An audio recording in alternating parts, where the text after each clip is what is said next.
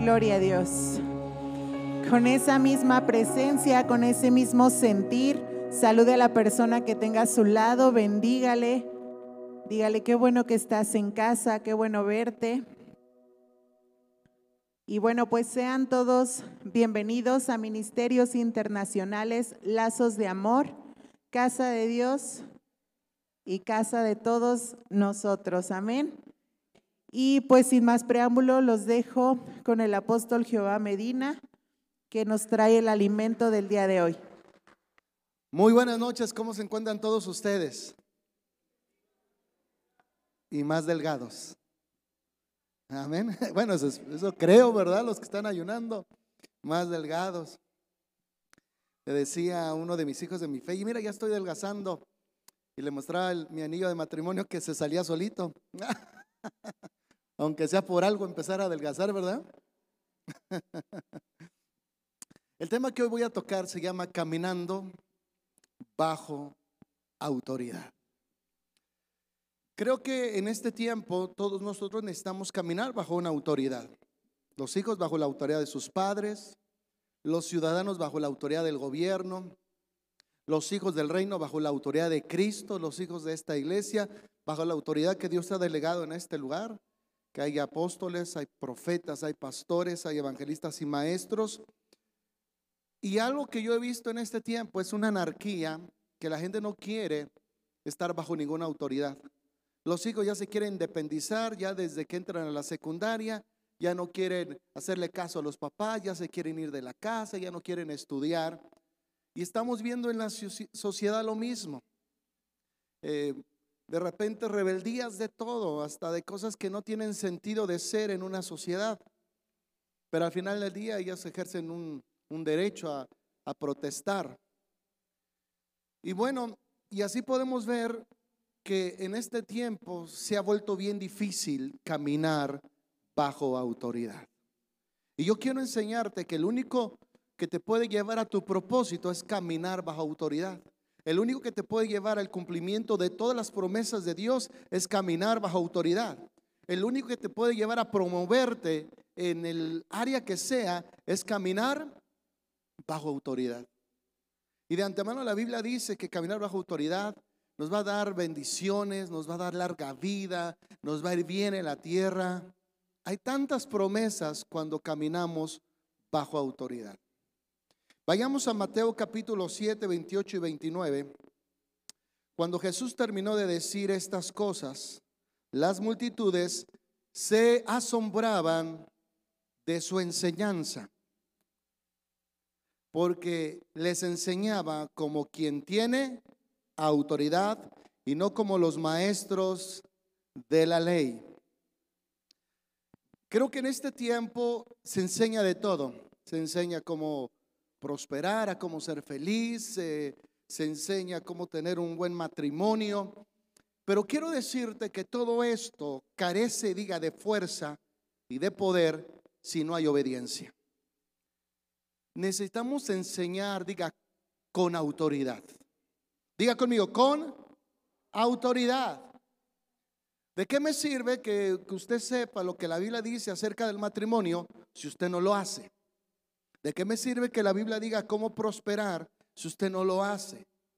Porque el hacer tiene que ver con reconocer que hay alguien que es autoridad de nuestra vida. Y ese quien es autoridad se llama Dios. Y dale un aplauso, Él es quien se llama Dios.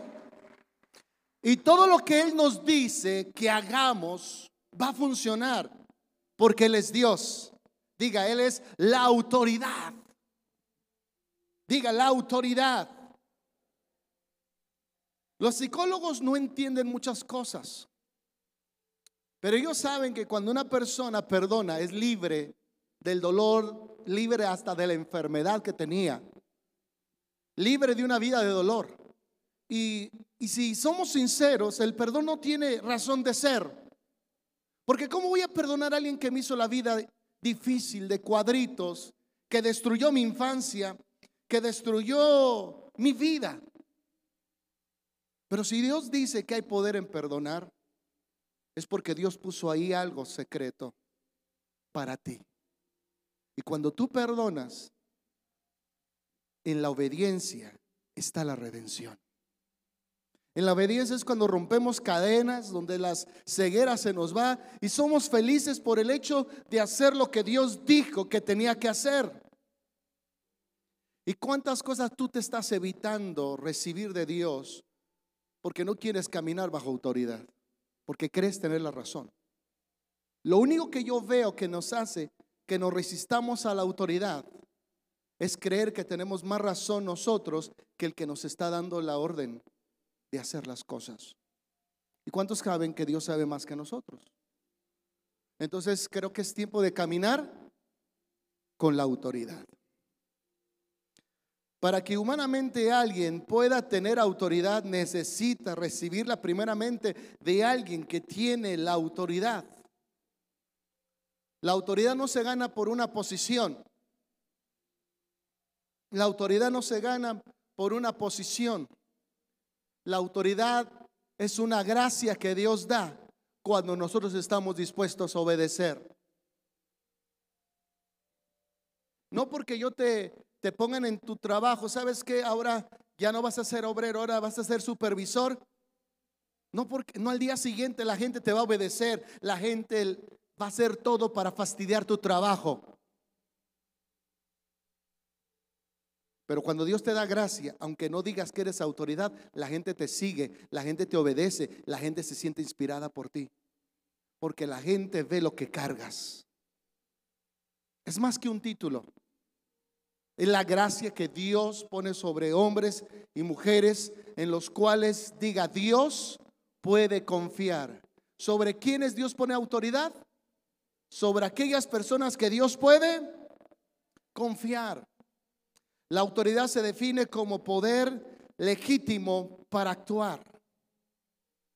Entonces, la manera en que tú y yo podemos ver milagros es caminar, diga caminar, bajo el poder legítimo, diga el poder legítimo de Dios. La autoridad se define como el poder legítimo para actuar. ¿Usted cree que si yo me pongo a caminar en una alberca de cuatro metros de profundidad, ¿usted cree que yo pueda caminar sobre el agua sin hundirme? La realidad es que me voy a hundir. Pero si Dios me dice que puedo caminar, Dios me da la facultad para hacerlo. Porque viene de una autoridad legítima. Por eso es que vienen los milagros, suceden las maravillas, pondrán las manos a los enfermos y ellos sanarán. Cuando tú en fe pones tus manos sobre alguien que está enfermo y le dices camina, esa persona va a caminar porque esa persona ve en ti que tiene la autoridad para decirle que se pare y se va a parar, aunque la enfermedad quiera resistirse, no puede resistirse ante la autoridad. Dale un aplauso al Rey de Reyes, porque si Dios dice que puedes, podrás. Porque cuando Dios te dice algo, te da la facultad, la habilidad y el poder para obedecer. Entonces necesitamos en este tiempo de oración y ayuno escuchar más de Dios. Porque el oír trae obediencia. Dejar de solamente escuchar ruidos y empezar a oír a Dios atentamente. Cuando la Biblia habla de obediencia, va ligado al oír atentamente o al inclinarse a hacer lo que la persona te dice. La iglesia tiene que volver a oír y no solo escuchar. El libro de Apocalipsis está lleno de la frase, el que tenga oídos para oír, que oiga, que obedezca, que se sujete, que haga. La iglesia solo tiene oídos para escuchar escucha murmullos, pero no ha alcanzado a oír a Dios. Porque cuando tú escuchas a Dios, tu vida cambia. Cuando tú escuchas a Dios, dejas cosas y haces cosas que Dios te está pidiendo. Hoy cuántos quieren caminar en lo sobrenatural. Lo que Dios nos dice, nos da autoridad para hacer, nos faculta, nos empodera para realizarlo. Génesis capítulo 2 del 15 al 17. Dios el Señor tomó al hombre y lo puso en el jardín del Edén para que lo cultivara y lo cuidara. Y le dio este mandato, puedes comer de todos los árboles del jardín. Pero escuche bien, pero del árbol, diga del conocimiento, del bien y del mal, no comerás. ¿Cuántos quieren una revelación? Del árbol del conocimiento, diga del bien y del mal. Aquí está hablando de la capacidad de elegir. ¿Cuántos de ustedes saben que pueden elegir entre el bien y el mal? Pero porque elige, si debería de obedecer a hacer el bien. Cuando uno elige, siempre es para hacer el mal. ¿Cuántos están entendiendo lo que estoy diciendo? Adán y Eva no tenían que elegir no tenían que decidir, tenían que obedecer y entonces estarían en el huerto disfrutando de todo alimento, pudiendo disfrutar de los animales, del clima, de la vida eterna, pero decidieron decidir y dejaron de obedecer. ¿Cuántos de ustedes han dejado de obedecer para elegir? Hoy no tengo ganas de ir a la iglesia. ¿Qué estás haciendo? Elegir. Cuando el Señor dice no dejen de congregarse, como algunos tienen por costumbre, más cuando veas que aquel día se acerca.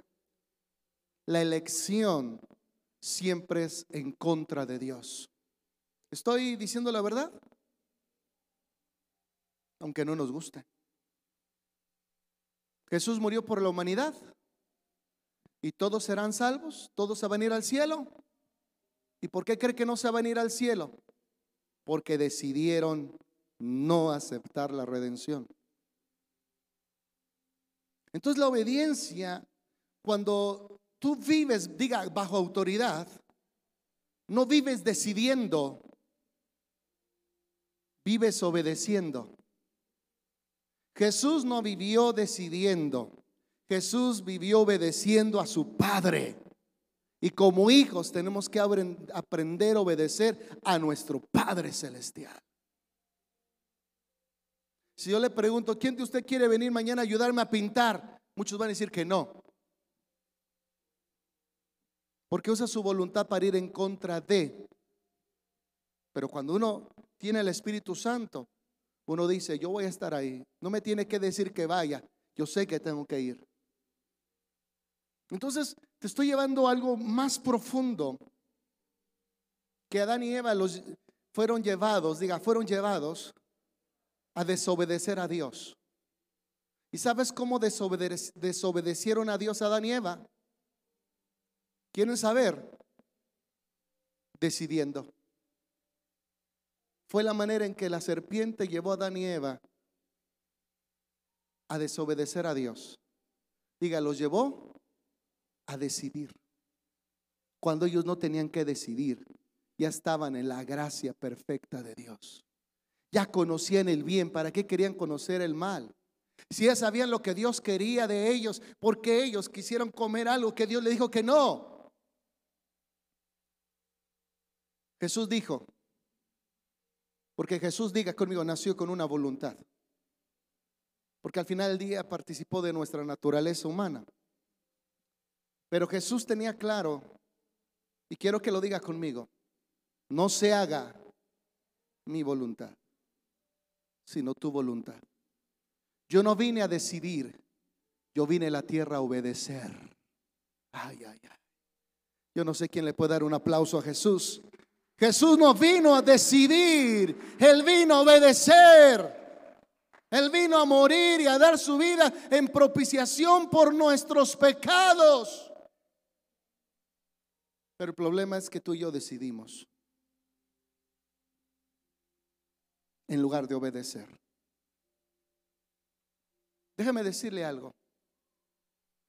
Versículo 17, pero del árbol del conocimiento, del bien y del mal, no comerás, porque el día que de él comieres, ciertamente morirás. El día que tú decidas fuera de mi voluntad, ese día morirás. ¿Y qué hizo el, el hombre cuando comió del árbol que no debería de comer, diga, murió espiritualmente. Ya entre Dios y ellos había una gran separación. La oscuridad se apoderó de sus corazones, el miedo, la vergüenza. Estaba desnudo y me escondí. ¿Quién te enseñó que estabas desnudo? Y desde ahí el hombre ha seguido un peregrinaje. Desde ahí el hombre ha decidido y todas sus decisiones son malas porque todas las decisiones del hombre no tienen que ver con Dios. Porque cuando tienen que ver con Dios, tú no decides, tú obedeces. Dios me ha llevado a perdonar a gente que fuera por mí yo no los perdonaría, pero los perdono porque Dios me dijo que lo hiciera. Padre nuestro que estás en los cielos, una relación. Hágase tu voluntad en la tierra como en los cielos. Y dice, Danos hoy el pan de cada día y perdona mis pecados como yo perdono. Diga, como yo perdono a los que me ofenden. No te está diciendo si quieres perdonar. Tú tienes que decir, yo perdono. ¿Quién te ha ofendido últimamente? ¿Con el que vives? ¿Con el que estudias? ¿Con el que trabajas? Pues Dios te dice, perdónalos como yo te he perdonado a ti. El perdonar nos lleva a obedecer a Dios, diga, sin condición. Hoy vivimos un pueblo que decide. ¿Le puedo decir algo? Cuando Moisés subió al monte Sinaí y Dios le habló, el pueblo no, no quiso esperar a Moisés, diga, y decidió hacer su propio becerro de oro, su dios Moloch entregaron su oro. ¿Está caminando conmigo? Todo el pueblo debería de haber subido, pero dijeron, mejor ve tú y que lo que Dios te diga no lo avisas. ¿Sabe qué tiene miedo el hombre? Diga, tenemos miedo a perder nuestro libre albedrío y entregarnos 100% a Dios. Tenemos miedo de perder nuestro libre albedrío y entregarnos 100% a Dios, porque en Cristo estaba la plenitud del Padre. En otras palabras, lo que Jesús anhelaba ya no era lo que él anhelaba, sino lo que el Padre quería para él. La felicidad nunca estará en la desobediencia ni en la rebeldía. La felicidad está en obedecer a Dios. ¿Y cuántos dan un fuerte aplauso? Porque Dios hace al hombre feliz. La obediencia te va a dar felicidad, te va a dar descanso, te va a dar paz. Dios delega autoridad al primer Adán. Él estaba bajo autoridad. Adán está bajo autoridad. Debía dirigir, guiar y enseñar de acuerdo a los propósitos de la autoridad que lo delegó de la autoridad que lo eligió. Lo voy a repetir nuevamente. Esto es profundo. Diga, esto es profundo. Esto no es Gerber, esto es carne. Y tiene que usted aprender a digerir. Dios delegó autoridad y esa autoridad, ¿quién se la delegó en la tierra? Al primer Adán, al primer hombre. Él estaba bajo autoridad, Adán. Y diga conmigo, y debía dirigir, guiar y enseñar de acuerdo a como él le daba la gana. ¿Eso es lo que tenía que ser Adán? ¿O de acuerdo a los propósitos de la autoridad que lo eligió? Él tenía que enseñar y guiar de acuerdo a los propósitos de la autoridad que lo eligió, no lo que él quería, sino lo que Dios le mandó a hacer en la tierra. ¿Cuántos quieren llegar a cumplir su propósito en esta vida? ¿Cuántos quieren llegar a la plenitud de ese propósito? ¿Cuántos se quieren sentir realizados, felices, plenos, exitosos? La única manera es cumplir con lo que Dios te mandó hacer en la tierra. Y entonces te sentirás realizado, serás exitoso, serás bendecido, serás prosperado, porque tú vivirás para los propósitos de aquel que te sembró en la tierra. Ah, yo no sé a quién le hablo. Tú tienes que vivir para los propósitos del que te puso en la tierra. Ya no vivo yo, dijo Pablo. Ya no vivo yo. Ahora Cristo vive en mí. Y yo te pregunto, si yo me asomo y te veo a los ojos, ¿hallaré a Jesús o solo te hallaré a ti? Si yo te viera a los ojos, ¿te hallaría a ti o hallaría a Jesús? Porque si te hallo a ti, todavía haces tu voluntad y no la voluntad del que quiere vivir en ti. Cuando yo me veo en el espejo, yo me veo a los ojos. Y yo no quiero despertar un día viendo a Jehová Medina del otro lado de, de mi retina. Del otro lado de mi retina quiero ver a Jesús. Que me ve, me dijo, y me diga, siervo. Siervo es el que hace lo que su Señor le pide. Fiel, porque pudiste haber decidido no seguirme, pero decidiste seguir conmigo y seguir adelante verdadero, porque hay siervos falsos que le dicen sí a Dios y terminan no. Sí, Señor, y no van.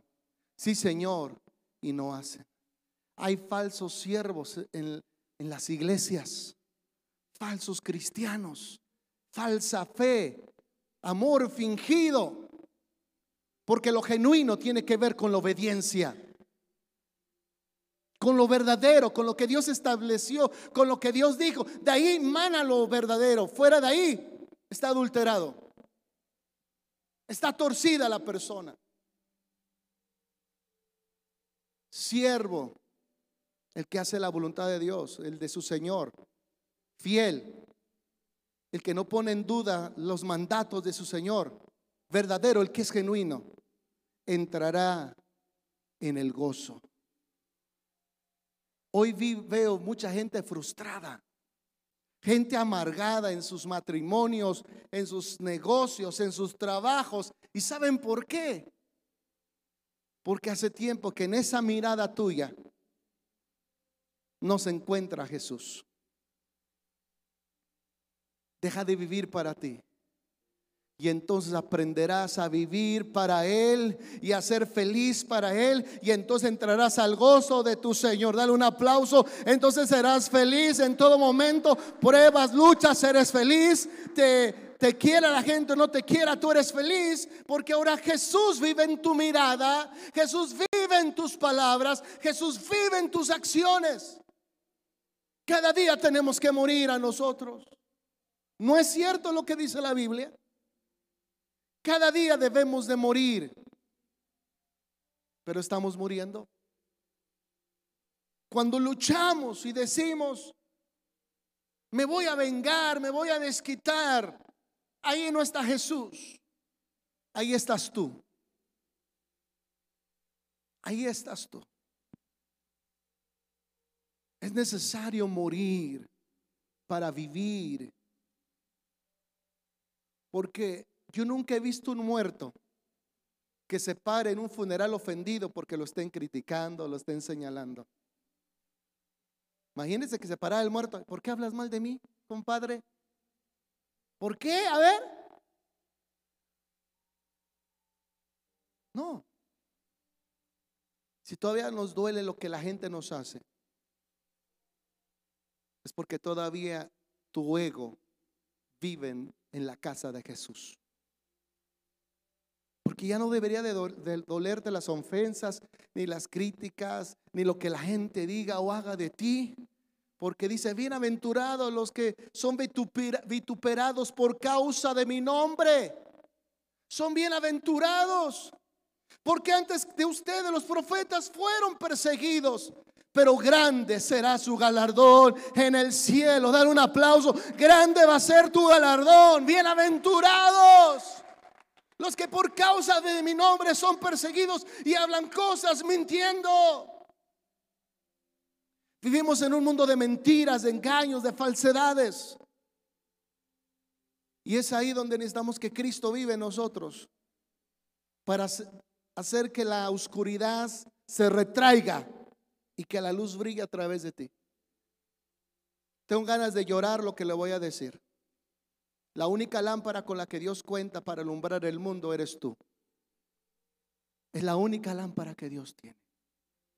Y si tú te apagas, si tú te alejas, el mundo terminará en una completa oscuridad. Él confía en ti que no te vas a apagar, que vas a seguir siendo la luz del mundo y la luz de tu casa. A veces es difícil ser luz de tu casa porque a veces los hermanos, los primos, los tíos son diferentes. Pero es ahí donde necesitamos que lo que tú cargas se alumbre más que lo que Él trae para pagarte. Debemos de morir a nosotros, de morir a la crítica, a la murmuración, a la queja y vivir para Dios. Y si otros no quieren obedecer, no los voy a criticar, pero yo sí quiero estar bien parado delante de Dios el día que Él venga y me diga, siervo, vamos a hacer cuentas. Jesús viene pronto. ¿Cuántos creen eso? Y no es tiempo para guardar rencores, no es tiempo para divisiones, no es tiempo para murmuración, es tiempo de trabajar y ganar almas para Cristo. Y lo único que con, que con lo que cuenta Jesús para que el mundo no entre en oscuridad, dile al que está a tu lado, eres tú. Pero tu lámpara tiene que estar encendida. No puedes dejar que se apague. Y si se apaga una lámpara, es por falta de aceite, por falta de consagración, por falta de entrega. Yo no estoy para decidir, yo estoy para obedecer. Pero yo no sé usted.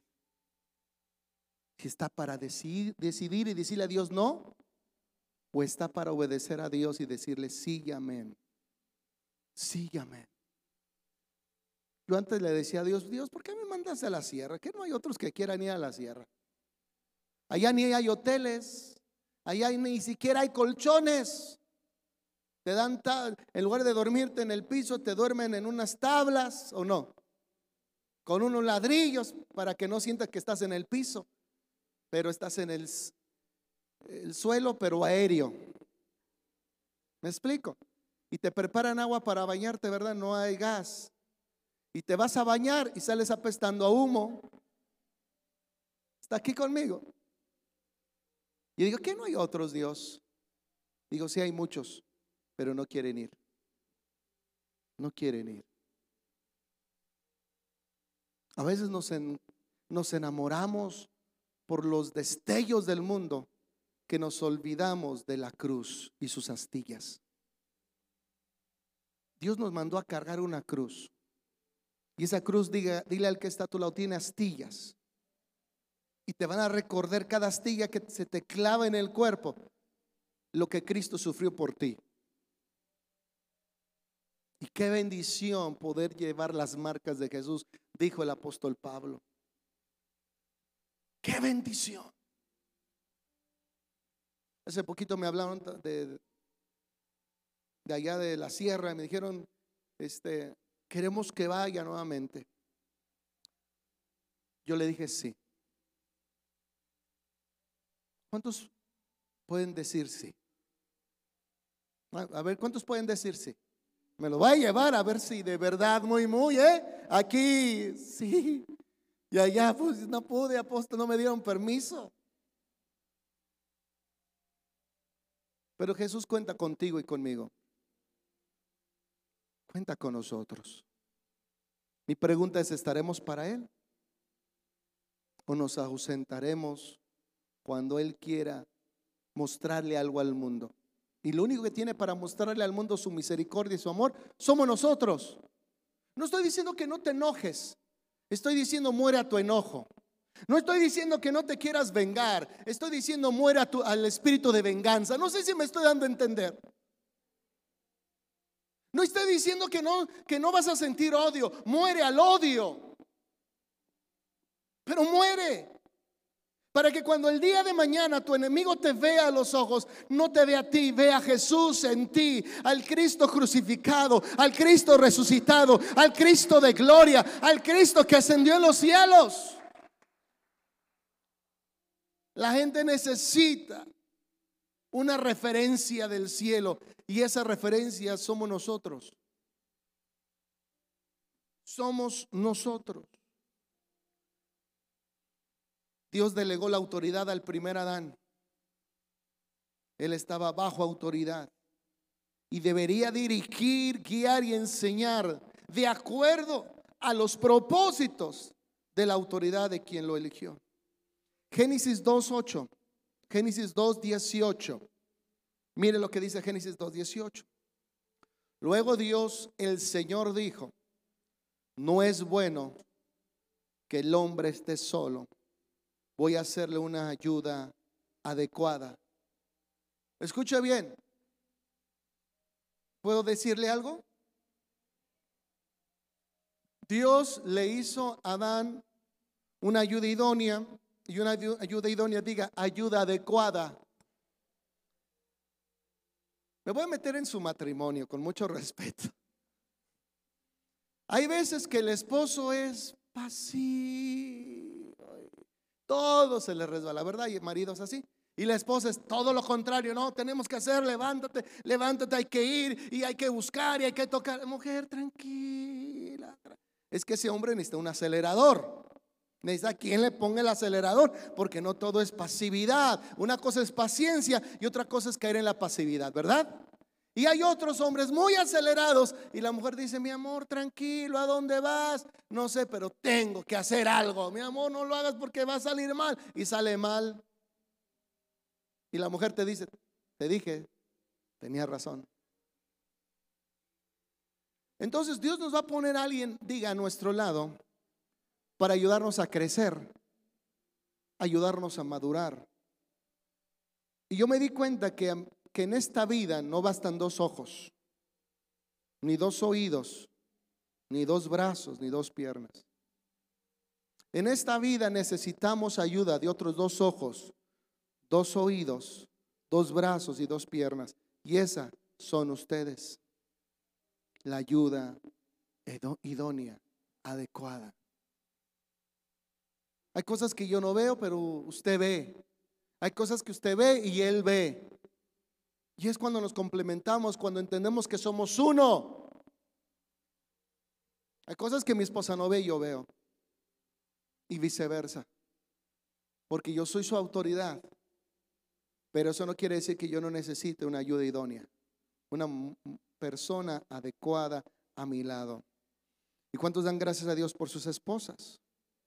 Pero que se oiga, diga gracias Dios por mi esposa. Ahora entiendo, Padre, que, que la mujer que me diste es para pulirme a mí. Pero ya, Señor, déjame respirar tantito, dirían algunos. Déjame respirar. Quien está bajo autoridad puede recibir ayuda idónea. Solo el que está bajo autoridad. ¿Quién, ¿Qué va a recibir el que está bajo autoridad? Ayuda idónea. Pero quien toma las decisiones es quien recibe la autoridad. Al final del día, el responsable de lo que pasa en mi casa no es mi esposa, aunque uno quisiera echarle la culpa, es el hombre.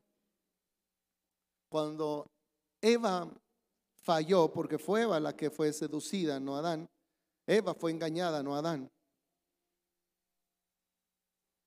Escucha bien esto. Diga, fue engañada. Y con el que Dios recaló no fue con Eva, fue con Adán. Y la pregunta que Dios le hace a Adán es, es fuerte, diga conmigo es fuerte. ¿Dónde estás? En otras palabras, ¿dónde estabas? ¿Por qué dejaste tu autoridad? ¿Por qué dejaste de estar al lado de tu ayuda idónea? ¿Dónde estabas cuando entró la serpiente? ¿Dónde estabas cuando cuando entraron las drogas, el alcohol a tu vida? ¿Dónde estabas cuando tu esposa entró en depresión, en ansiedad? ¿Dónde estabas? Ser autoridad no es el que grita, ser autoridad es el que obedece lo que Dios le mandó hacer en la tierra, porque yo no me mando solo. Los hombres no nos mandamos. Yo tengo una autoridad y esa autoridad se llama Jesús. La cabeza de todo hombre es Cristo. Y Cristo no se manda solo. La cabeza de Cristo es Dios. Cuando uno como autoridad se somete a su autoridad, entonces todo lo que viene aquí a la tierra va a ser bendición, va a sumar y no va a restar. Cuando tú sientes que no tienes autoridad en alguna área, es porque has descuidado tu autoridad que está en el cielo. De ahí viene nuestra autoridad legítima, varones. ¿Cuántos dicen amén? Viene de Dios. No viene de que tu mujer reconozca o no tu autoridad. Diga, ¿de dónde viene? Pero le voy a decir algo. A ver, mujeres, diga, tengo oídos para oír. Usted nunca va a obedecer a un hombre si usted no alcanza a ver a Cristo en la vida de ese hombre. Obedecer, mujeres, obedecer a vuestros maridos como, como la iglesia obedece a Cristo. Entonces, cuando tú puedes ver en, un cristiano, porque aquí el asunto es, diga, que sea cristiano el varón. Primer paso, que sea hijo de Dios, el hombre. Dios le va a revelar a tu esposa que a quien está obedeciendo realmente no es a ti, es al que te puso ahí en esa casa. El que te puso como sacerdote, el que te puso como padre, el que te puso como esposo. Bueno, es, yo entiendo que las mujeres no van a aplaudir, pero usted aplauda. A ver, aplaude, hijo. ¿Te doy permiso? Aleluya. Génesis capítulo 3 del 1 al 6. La serpiente. ¿Cómo es la serpiente? es más astuta. Diga, más astuta que cualquiera de nosotros. Más astuta. Que no es lo mismo que inteligente. Pero es más astuta. La serpiente era más astuta que todos los animales del campo que Dios el Señor había hecho. Así que le preguntó a la mujer, ¿es verdad que Dios les dijo que no comieran de ningún árbol del jardín? ¿Podemos comer del fruto de todos los árboles? Respondió la mujer. Versículo 3. Pero en cuanto al fruto del árbol que está en medio del jardín, Dios nos ha dicho, no coman, diga conmigo, no coman de ese árbol, ni lo toquen, ni lo de lo contrario, morirán. Le voy a decir algo. ¿Cuántos quieren una revelación? ¿Acá quieren una revelación? ¿Aquí? ¿Acá? Bueno. Bueno, si era tanta tentación el árbol, ¿por qué Dios no lo puso en una esquina, ahí detrás de los arbustos, donde no se, ve, no se viera?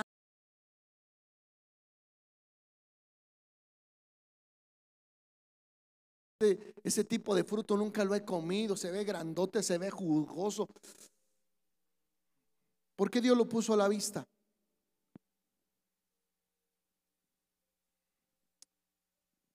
Porque tarde o temprano nuestra fidelidad tiene que ser probada.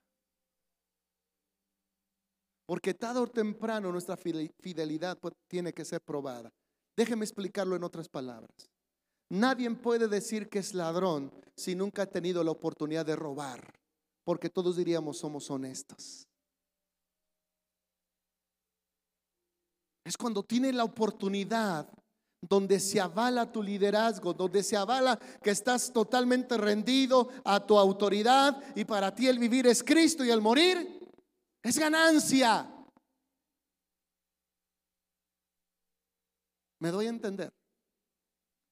Hay veces que hay gente que te va a decir, lo quiero, lo aprecio, lo valoro, yo nunca lo voy a dejar. Y es el primero que hace sus maletas y se va.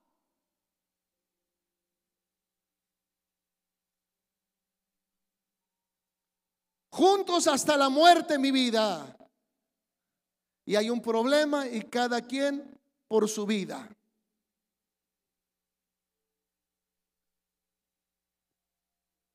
Lo único que es genuino, diga lo que es lo único que es genuino.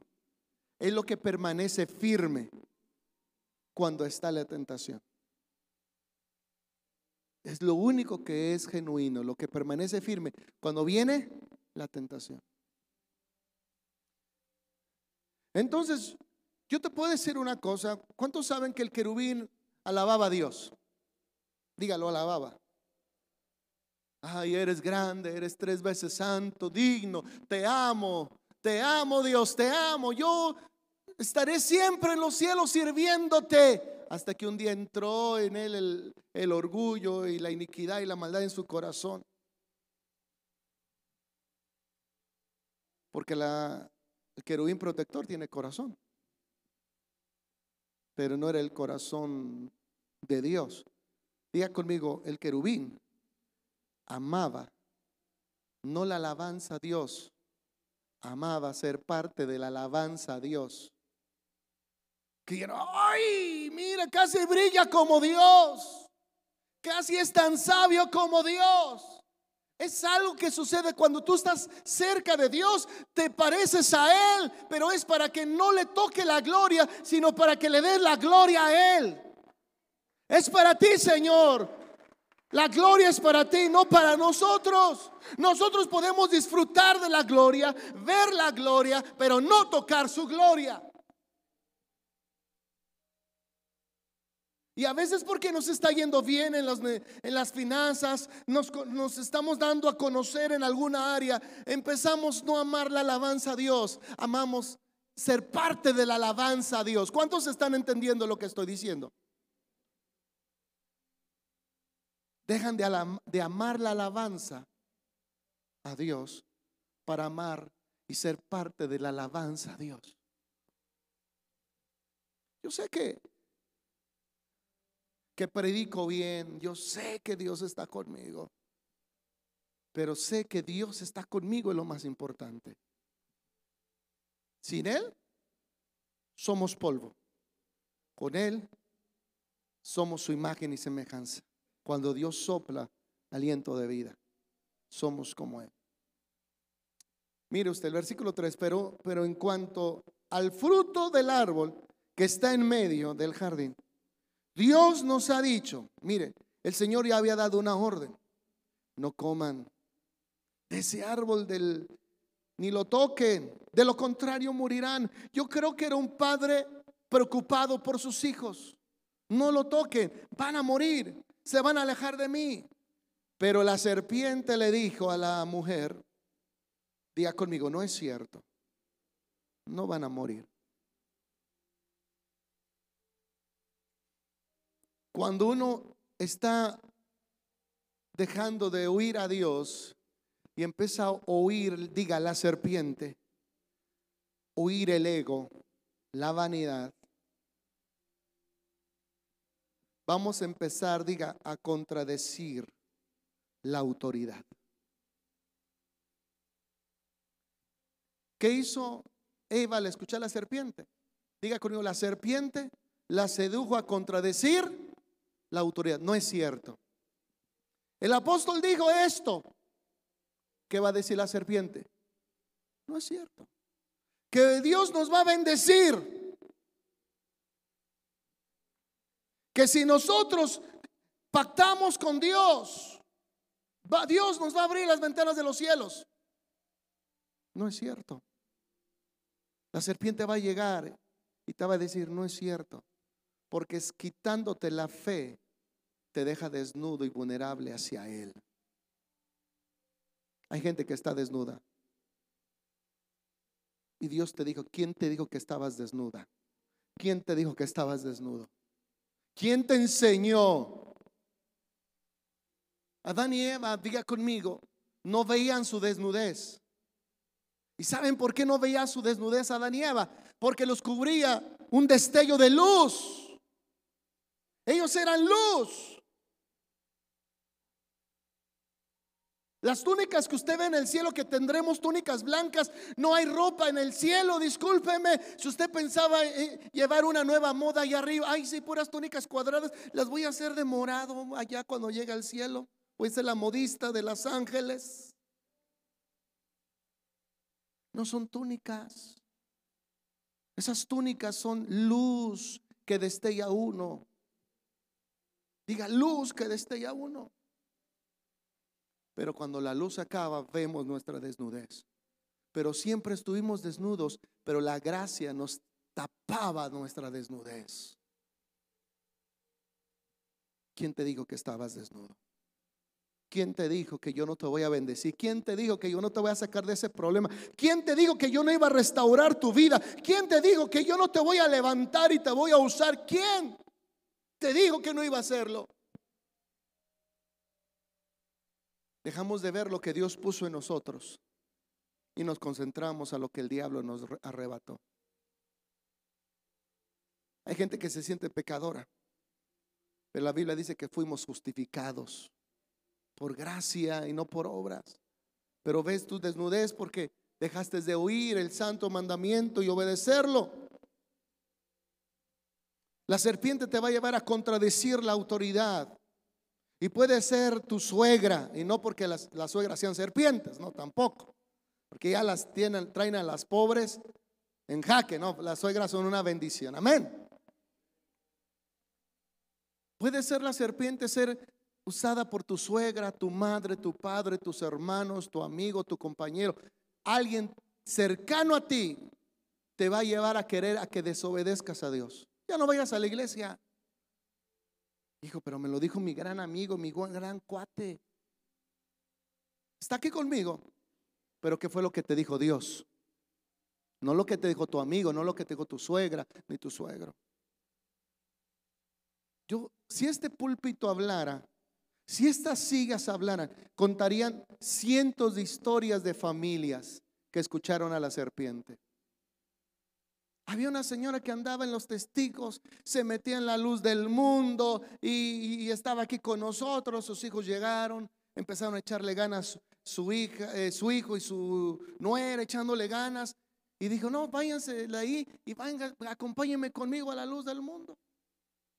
Hola. Ellos dijeron, no, aquí estamos bien. No, mira, ahora vámonos acá. Ella conocía todas las iglesias de Querétaro pero no tenía pastor, porque para tener, tener pastor tienes que obedecer a quien Dios puso sobre tu vida. Tal vez yo no sea la persona más carismática, pero es la persona que te va a llevar a tu propósito, porque Dios me puso para ayudarte. Dios me puso para levantarte. Dios me, me, puso para decirte, no estés abajo cuando Cristo pagó el precio para que estés de pie. Sé cuáles son mis limitaciones, pero sé que el que me puso no tiene límites. Sé cuáles son mis limitaciones, pero sé que el que me puso no comete errores. Y tienes que reconocer y caminar en esa autoridad que Dios puso sobre tu vida para el bien tuyo. Y al final lo sacó y ahora ya ni se congregan. Ella no podía tener hijos y Dios le dio un hijo hermoso, gordo, grande, hermoso. Pero cuando uno diga, vende su oído a la serpiente, qué difícil es recuperarlo.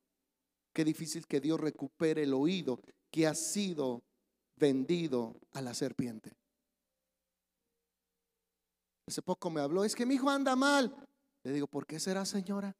Si usted lo sacó, si estaba bien. Pero es que andan bien mal. ¿Quién es su pastor? No tienen pastor. Peor tantito.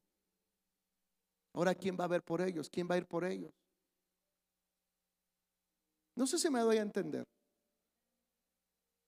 Puedo contarte cientos de historias de gente que oyó a Dios y se levantó y salieron de las drogas, del alcohol. Dios los bendijo, los prosperó y aquí están, sirviendo a Dios, predicando la palabra en varios lugares. Pero todos vamos a ser tentados Diga todos a oír a la serpiente. ¿Acaso Jesús escuchó la serpiente? ¿Cierto o no? Sí, pero no lo obedeció. Le dijo, lánzate del pináculo. Porque la escritura dice que vendrán ángeles para que tu pie no resbale en piedra alguna. Y, y, Satanás le dijo, le dijo eso a Jesús y Jesús le dice, no tentarás al Señor tu Dios. Era una tentación a desobedecer a su padre.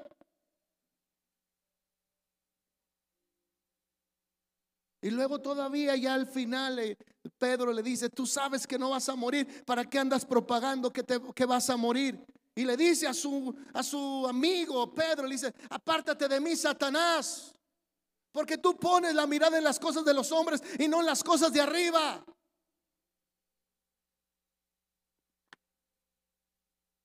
Nadie que te aparte de Dios está influenciado por el Espíritu de Dios. Nadie. Nadie. Puede ser tu papá, puede ser tu mamá, puede ser un amigo, puede ser tu jefe. Déjeme continuar. Me regala unos minutitos. Dios sabe muy bien que cuando coman ese árbol, fíjate la serpiente terapiando a, Eva, ¿sí?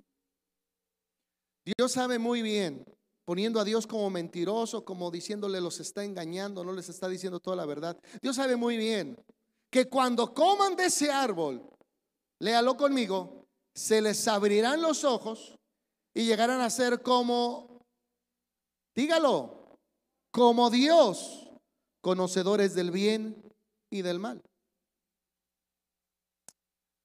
Cuando uno desobedece a Dios, ¿en qué nivel nos ponemos nosotros? Como Dios. Yo no necesito que tú me digas si estoy bien o mal, Dios. Yo decido lo que está bien y lo que está mal. Ahora la gente está jugando a ser como Dios en lugar de ser hijos que obedecen a Dios. Yo quiero obedecer a Dios. ¿Y saben cuál es el mejor hijo para Dios? No es el que más títulos tiene. El mejor hijo para Dios no es el que más títulos tiene. No es el que más brilla en la, sociedad o en la escuela. ¿Saben cuál es el hijo más amado por Dios? ¿Saben quién es? No es el más guapo ni más elocuente, es el más obediente. El hijo más amado de Dios. Este es mi hijo amado este, en que yo tengo complacencia, porque hace lo que le pido.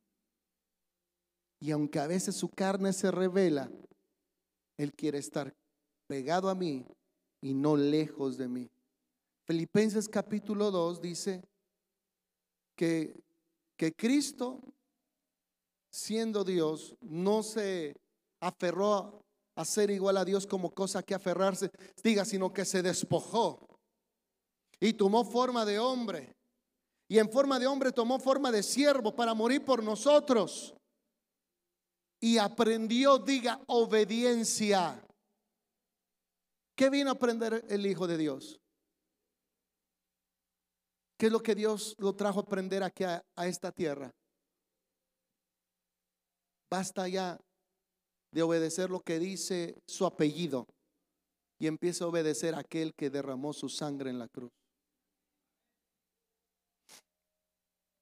Dios sabe muy bien que, cuando comas de ese árbol, dile a tu hermano que la serpiente te dice que Dios sabe muy bien que el día que comas de ese árbol se abrirán los ojos. ¿Y cuántos saben que en lugar de abrirse se cerraron?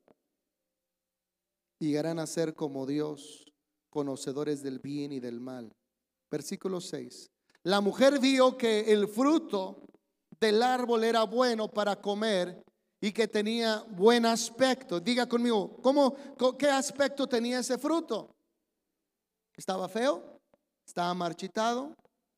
Tenía un buen aspecto. Y era deseable para adquirir sabiduría. Así que tomó de su fruto y comió. Y luego le dio a su esposo. Y también él comió. Quiero decirte algo. ¿Tienen oídos para oír? Todo lo que Satanás nos diga y nos presente tendrá una, apariencia de un buen aspecto. Todo lo que Satanás diga y te presente tendrá un buen aspecto, se verá agradable, se verá correcto, se verá bien. Tiene un buen aspecto. Ahí está el engaño. Y es ahí donde muchos caen del cuidado de la autoridad, porque se mueven porque tiene un buen, dígalo fuerte, que tiene un buen aspecto. Mire, le voy a decir una cosa. Cuando sacó a sus hijos Isaí para que los ungiera el profeta, para quién iba a ser el próximo rey, quién iba a reemplazar al rey Saúl, tenía ahí a sus siete hijos. Y al octavo no estaba ahí, estaba en el campo. Y dijo, no, seguro es el más fuerte, diga el más fuerte. El valiente, el velludo, el alto. Y Dios, Dios lo dijo, lo vio el profeta, lo iba a ungir. Dijo, no, parece que sí. Fíjate, hasta el profeta estaba siendo engañado. Parece que sí. Se dejó ir por la vista. Y cuando le iba a ungir, dijo Dios, no, no, no, no, no, no.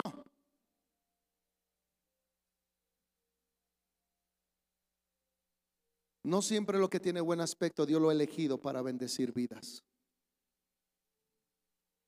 Pero el que olía a oveja, el que olía a pastor, ese era el que iba a ser rey, iba a ser pastor de Israel.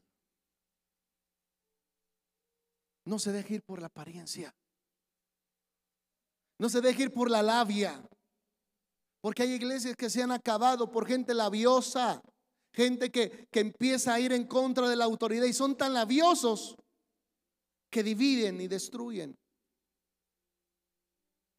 Tú debes de seguir al que Dios ha ungido, aunque para ti no tenga el mejor aspecto. Aunque no diga amén. Puede decir, puede decir, puede decir. si no le entendió su hermano, ahí se lo explica en casa, por favor. Termino con este punto. Satanás se ha revelado contra todo tipo de autoridad y trata de iniciar, incitar al hombre a hacer lo mismo con aquellos que Dios ha puesto en autoridad sobre su reino. Se da cuenta que Satanás trata de hacer exactamente lo mismo. Lo que hizo en el cielo, el diablo lo quiere hacer ¿dónde? En la tierra. Satanás se dirige a la ayuda idónea. ¿Contra quién fue Satanás? ¿Contra la autoridad o contra la ayuda idónea? La ayuda idónea. Porque ella no oyó. ¿Quién fue el que oyó los mandatos de Dios? Adán. ¿Y quién tenía el deber de enseñarle a Eva lo que Dios enseñaba? Adán. Déjeme decirle algo. Satanás se dirige a la ayuda idónea. Diga conmigo, los que apoyan la obra.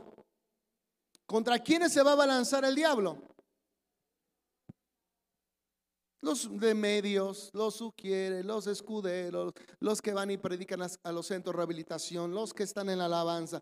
El diablo se va contra la ayuda idónea porque sabe que con ella puede llegar a la cabeza.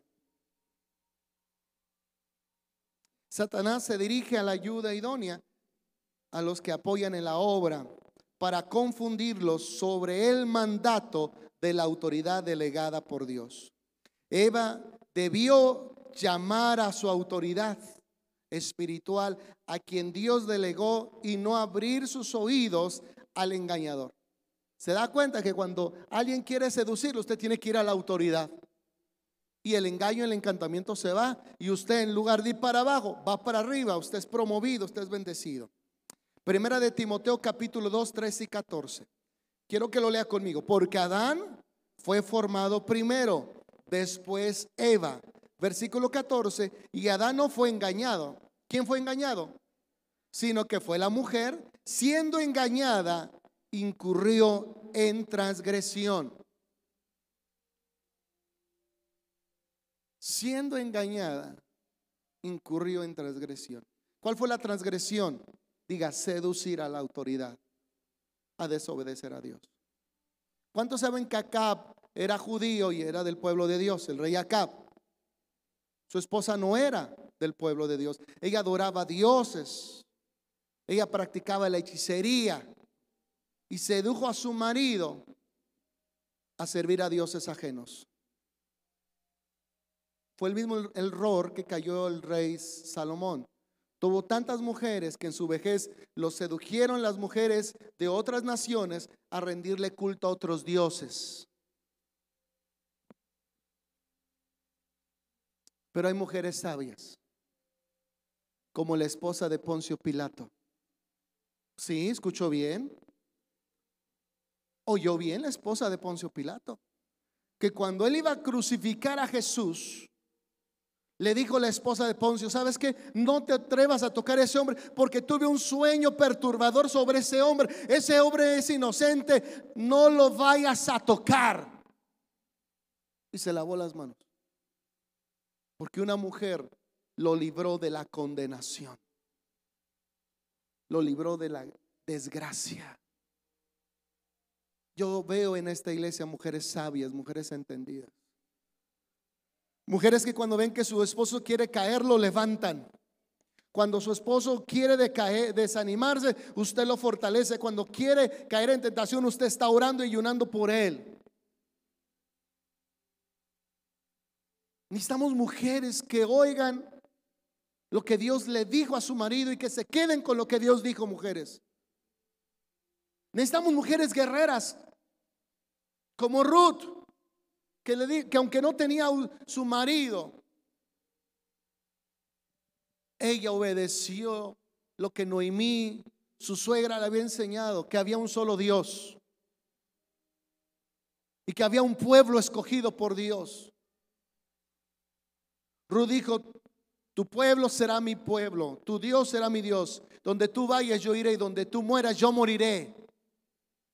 Y entendía el valor del pacto el valor de reconocer la autoridad. Gloria a Jesús. Yo siento a Dios aquí. Quiero terminar con estas palabras. Qué hermoso es cuando podemos caminar bajo autoridad y decirle a Dios, ya no vivo yo, ahora tu Hijo Jesús vive en mí. Hoy yo renuncio a mis deseos, a mi agenda personal, para vivir bajo tu agenda, Dios, y bajo tus propósitos. Enséñame a reconocer la autoridad que has puesto en mi casa, la autoridad que has puesto en la iglesia. Enséñame a ver la genuidad de esa autoridad y respetarla y ayudar a esa autoridad a lograr el propósito de Dios en esta tierra. Abre mis oídos para oír tu voz y pone en mi boca un carbón encendido para que yo siempre hable tu palabra y lo que conviene para esta generación. Señor, diga conmigo, yo me rindo a ti. Otra vez diga, yo me rindo a tu autoridad, porque tú eres la autoridad sobre toda autoridad. Y vénganos tu reino, vénganos tu autoridad y hágase tu voluntad en la tierra como en el cielo. Póngase de pie, amada iglesia. Yo quiero que hable con, con mi Padre Dios. Y usted en este momento entréguele aquellas cosas con las cuales está luchando, con las cuales está peleando, con las cuales no lo dejan obedecer a Dios. Esto no es cuestión de elegir esto es cuestión de obedecer. Es cuestión de saber que fui hecho para obedecer a Dios. Fui hecho para vivir en la atmósfera espiritual de Dios. El pez fuera del agua muere. Pero el agua no muere si el pez se va. La tierra que no tiene el árbol que no está en la tierra, diga, se muere. Pero la tierra no se muere porque no está el árbol. El hombre fue creado para estar en la atmósfera de Dios. Pero si el hombre sale de Dios, Dios no muere, pero el hombre sí muere sin Dios. Sí muere sin Dios. Necesitamos a Dios. Necesitamos a Dios. Levante sus manos, diga, te necesito. yo te necesito a ti. Como el árbol necesita la tierra, como el pez necesita el agua, yo te necesito a ti. No quiero vivir un día fuera de tu presencia. No quiero vivir un día fuera de tu voluntad. No quiero vivir un día fuera, Señor, de tus designios. Yo vivo para obedecer. No para opinar. No para decidir. Yo vivo para obedecer. Ayúdame, Señor, a obedecer tu palabra y tu verdad. En el nombre poderoso de Jesús. Hay una unción fuerte. Si usted quiere arrodillarse, si usted quiere levantar sus manos, si usted quiere venir al altar, estos minutos, yo quiero que usted hable con el, el que es la autoridad. Y Él le va a dar la fuerza, le va a dar la facultad de vencer lo que tenga que vencer y derrotar lo que tenga que derrotar. Dios busca a un pueblo que le diga, Señor, aquí estoy. Yo no sé si los demás vayan a estar, pero yo estoy. No sé si los demás vayan a ir, pero yo voy. No sé si los demás van a obedecer, pero yo voy a obedecer. Aleluya. Yo siento una unción que está pudriendo yugos. Una unción que te está liberando de la rebeldía, de la anarquía, de la soberbia, de la vanidad. Hay una unción que está pudriendo chugos. Hay unción que está llevando la muerte a la carne y al espíritu, al contacto con la eternidad. Hoy se está moviendo algo especial. Y se está moviendo porque Dios ama a sus hijos y no quiere que ninguno de ellos se pierda. Dios te está llamando a cosas grandes. Hay un futuro, hay un futuro, pero en Él. Yo he visto a muchos predicadores, empresarios que empezaron en Dios y cuando se salieron de la atmósfera por seguir sus caminos, se secaron como el árbol y se murieron como el pez. Métete en la atmósfera con Dios. Sumérgete en la atmósfera con Dios. Sumérgete, dile Señor, yo no quiero empaparme, yo quiero mojarme en tu presencia. En tu presencia. El descendiente de David, el hombre más notable, él ama y odia la iniquidad. El descendiente de David,